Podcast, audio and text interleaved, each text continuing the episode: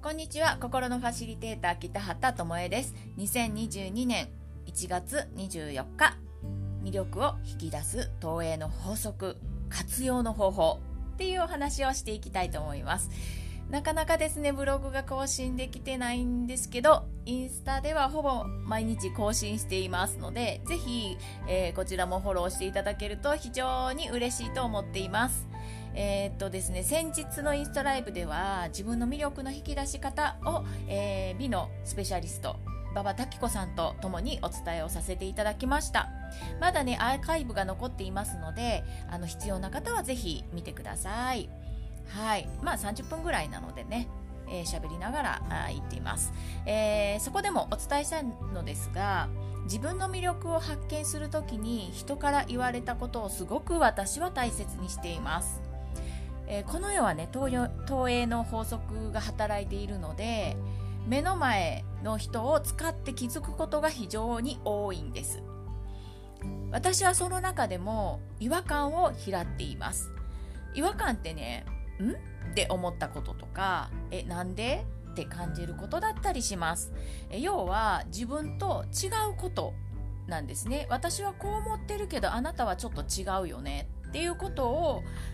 えー、昔はね否定してました。いやその考え方と思ってたんですけどでもそこが自分と違うところなのでそこに対して「ん?」って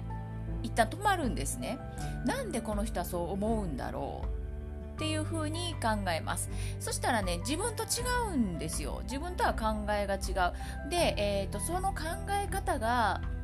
えー、いい考え方だったらね採用したらいいと思うんですよ。うん、だからそういうちょっと人とずれたところ自分とねずれているところまあそうやってなんか違和感気持ち悪いなっていうことだったりするんですけど、えー、そういうこと全て開います。で、えー、先日こんなことに気がつきました。私はブログを始めた8年前から文章ね苦手ってずっと思ってたんですよ。で面白いこと何にも書けないんです。でスピリチュアルだってもっとねふわっとしたことを書いたらいいんですよね。私もふわっとしたこと好きなんですよ。でも、えー、そのふわっとしたことで誤解を招くっていうことが非常に多いっていうことが分かったので、えー、もう書けなくなっちゃったんですね。でそしてそのゆえに文章能力ゼロって自分で思っているので。自分の中でこれはねすっごい大きな課題だったんですよ。発信してる側としてはどうどうどうよみたいな感じだったんですね。ででもねあの数年前から面白いことは書けないっていうのがね自分で分かりました。真面目さゆえなんですけどね。でこの分かりやすく書くっていうことができるとそ書くっていうことに対して重きを置いていたんですよ。でもですね近年こう文章のねプロからですね分かりにくいとか文章が起承転結になってないとか北畑さんって喋ってたおもろいのに文章になると硬くなるとかねまあいろいろ言われてきたんですよ。もうこの2年ぐらいかな。1年半とかそれぐらい。でね極めつけに1年ぐらい前に、えー、表現の苦労するよっていうふうに言われたのでああやっぱりなー。と自分でもねそこで納得してしまってたんですよ。であの自分の思ってることに対して周りから「そうだよ」って言われると「そうよね」ってなるんですね。まあ納得しますよね。でそしてそれを信じてたんです。でもでもですねここでふと気がついてたんですよ何を信じてたんや私って思ったんです。でね、えー、これをに気がついた時って結構自分でもね衝撃というか驚きというかまあ普通に信じてたんですけどああそら信じてたらそうなるよなそういう現実が現れるよなの世界じゃないですか、うん、だから私のブログはですね分かりやすいっていう言ってくる人多いんですよ。結構声聞くんですよね。あのーなんかなんとなくふわっとしててうんうんこういうスピリチュアルってこういうことなのねふーんってニュアンスではわかるけどともえさんのその後で読むとあなるほどっていうのが分かるっていうふうに言ってもらえることって多いんですね。で、あのー、やっぱりね物書きされている方プロの方っていうのはやっぱり読みやすいし分かりやすいし理解しやすいと思うんですよ。うん、でもこれに私が合わせなくていいんやなっていうのに気がつきました。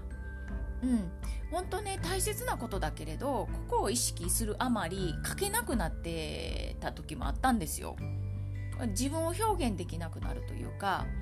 なんか私関西弁喋るのに標準語でずっと喋らなあかんみたいなねそんな感覚の になってたんですよね。で、まあ、小さくなるしね自分が、ね、自分らしくなくなるしますます自己表現ができないじゃないみたいな。自己表現これからの時代って、まあ、今までもそうだったけどあの自己表現していく時代なのにできないやんみたいな、うん、もちろん文章上手にはね越したことはないと思うんですけどでも、まあ、表現に苦労するではなくって、まあ、表現を楽しむ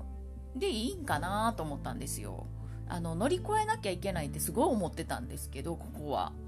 表現していく以上はね。でもまあ自分らしく表現していこうって決めたんです。でまあこういう風にね思い込みってめっちゃ怖いなと思ったんですよね。で文章能力どうやったらねアップするかもうほんま考えてました。でももうねやめやめですこれ。うんこれでいい。で表現することを楽しんでいきますね。でまあここにですね例えば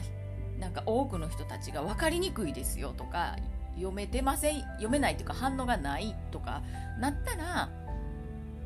ちょっと考えなあかんことなんですよね。あ自己表現で頑張ろうとかそんな話じゃなくてでももうすでに私の文章は分かりやすいって言ってくれてる人がいるからその人のために書こうと思ってねいます。はい。